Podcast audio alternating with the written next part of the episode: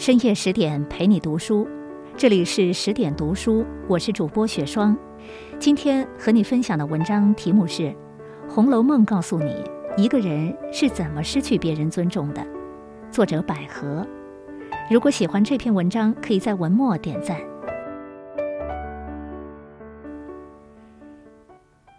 贾琏偷取尤二姐后，小厮星儿卖力地向新奶奶演绎贾府诸事。介绍自己的岗位和职能时，说了这样几句话，颇令人玩味。我是二门上该班的人，我们共是两班，一班四个，共是八个。这八个人有几个是奶奶的心腹，有几个是爷的心腹。奶奶的心腹我们不敢惹，爷的心腹奶奶的就敢惹。奶奶的心腹爷的不敢惹。爷的心腹，奶奶的就敢惹，说明爷的心腹们怕奶奶，奶奶的心腹们不怕爷。听起来有点绕，简单说就是打狗还要看主人，下人们的态度折射的是主人在他们心里的地位。显然，贾琏的存在感偏弱。贾琏为人公认的好，从不为难下人。不像凤姐，动不动就要将下人拉出去打二十板子，或者跪上瓷瓦子，太阳下面晒一天；要不就威胁仔细你的皮。他与人为善，温厚大度，见过世面，言谈机变趣德，偶尔有一点幽默和小滑头，不喜欢跟人争上下高低。这种个性与人群相容度较高，一般人缘不错。牌桌上是个好牌友，酒桌上是个好酒友，需要撑场子时也很拿得出手。可是，在自己家里，连跟着伺候他的人都受气，难道全是因人善被人欺吗？也未必。红楼一读再读，便读出贾琏这个可怜之人的可厌之处。第十六回。贾琏和凤姐正在相对吃饭，贾琏的乳母赵嬷嬷来了，两人连忙让饭。凤姐一下让尝火腿炖肘子，一下让喝汇泉美酒。赵嬷嬷却说：“我这会子跑了来，倒也不为饮酒，倒有一件正经事，奶奶好歹记在心里，疼顾些我吧。”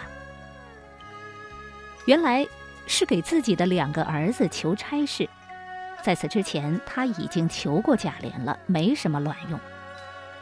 我们这也，只是嘴里说的好，到了跟前儿就忘了我们。我还再次的求了你几遍，你答应的倒好，到如今还是造使。造使意思是事情搁置不办。他拜托过贾琏不止一次，但他只答应不办事。万般无奈之下，他只好改求凤姐。所以倒是来和奶奶说是正经，靠着我们爷，只怕我还饿死了呢。凤姐当即一口答应下来，喂了颗定心丸。妈妈您放心，两个奶哥哥都交给我。她一边替贾琏打着圆场：“你从小奶大的儿子，还有什么不知他脾气的？”拿着皮肉，倒往不相干的外人身上贴，一边又借着内人外人的话嘲笑了贾琏一番。赵嬷嬷听得心花怒放，从开始的我不为饮酒，变成了痛饮。我也乐了，再吃一杯好酒，因为从此我们奶奶做了主，我就没得愁了。善哉凤姐！王昆仑先生说过：“恨凤姐，骂凤姐，不见凤姐，想凤姐。”就这一件事上而言，办的可比贾琏够意思多了。他给出的这份温暖人情，让赵嬷嬷终于放下了心中大石头，能长出一口气。今晚回去能睡个好觉。在此之前，为了儿子们的生计。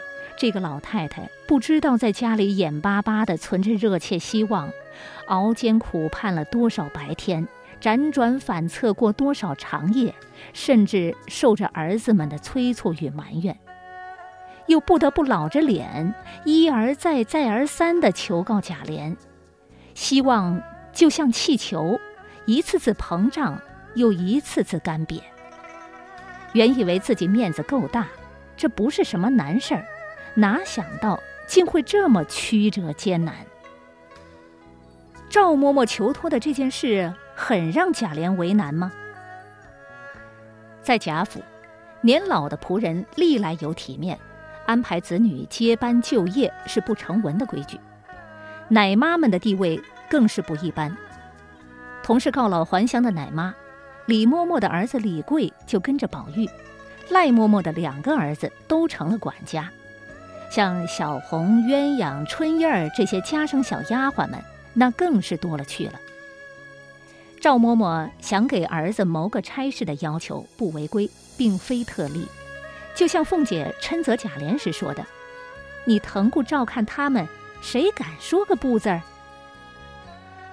赵嬷嬷在求情时也说：“幸亏我从小奶了你这么大，我也老，有的是那两个儿子，你就另眼照看他们些，别人也不敢呲牙的。”年少时读这一段，眼睛打滑一呲溜就过去了，只觉得这老太太真能倚老卖老。如今多少经历过一些小烦小难，方懂不借人为富，不求人为贵的道理。再看这一段，竟觉心酸蔓延。这哪里是倚老卖老，分明是老而弥弱的低声下气。史铁生说过。真正的理解是设身处地，诚在四眼。《红楼梦》就是这样一本书，洋洋洒洒、浩浩荡荡，其中无数情节闪过，不见得当时留意，但是在今后漫长的岁月里，必然会一一再看见他们。回头说贾琏，此一刻的他，除了善笑吃酒，再也不见往日的巧舌如簧。嘴里只剩干巴巴的两个字：“胡说。”不仅仅是胡说，凤姐是借玩笑揭露贾琏的真面目。有一种拖延消极，叫冷漠不上心。当别人来向你寻求帮助，能办不能办，做出判断后，尽快回复，视为教养。答应别人要办就守信，暂时有情况就回个话。不叫人傻等，是为厚道。执行力有时候是情商问题，情商问题又有可能与人品有关系。你要知道，在你眼里可以放一放的小事，可能正是别人生活里的大事。深陷困境中的人们正如何寄希望于你？也许焦头烂额、茶饭不思，每一小时可能都忐忑不安，甚至心急如焚。特别是那些在乎你、信任你的人，尤其不要。无论何种原因，拖延答应别人的事儿，说好听点儿是缺少同理共情之心，本质上是没把求你的人放在心上，彼此之间不对等。如果是这样，不如不答应，不要考验人的耐心。当然，有意不办或者想借此做某种交换的，不在讨论之列。对凤姐暖热的赵嬷嬷，从今往后在自己心灵的天平上，怎么不会偏向凤姐多一点儿？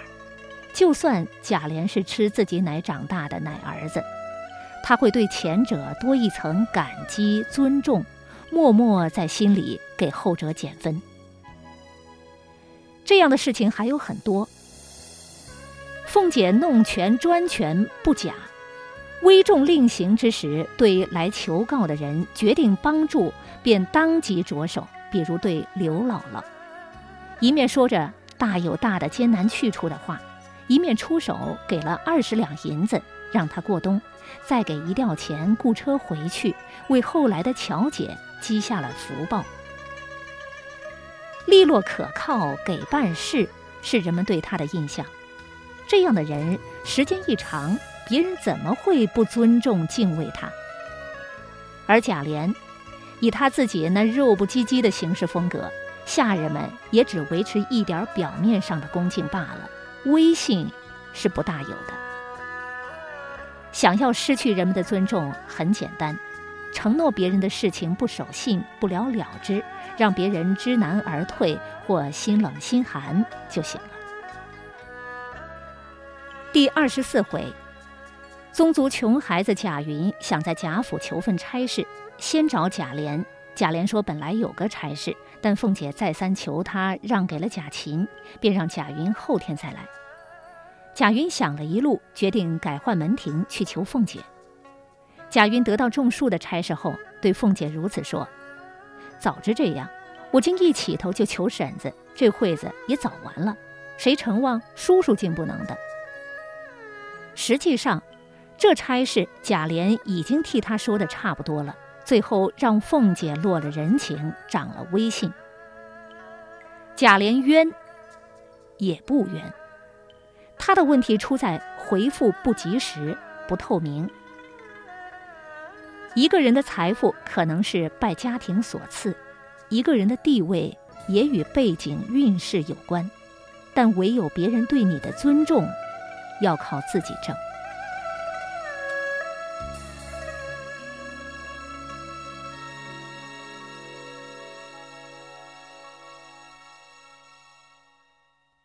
在文章的结尾，想告诉大家一个好消息：十点读书开放了一座免费开放的成长图书馆，十天陪你听本书，想和你一起在阅读里遇见更好的自己。在这里，既有《解忧杂货店》《肖申克的救赎》《简爱》这样影响全世界的经典名作，也有《自控力》《非暴力沟通》这样的职场实用宝典。免费开放十天陪你听本书。如果您有兴趣，欢迎搜索关注微信公众号“十点读书”，进入成长图书馆，跟我一起阅读好书，成为更好的自己。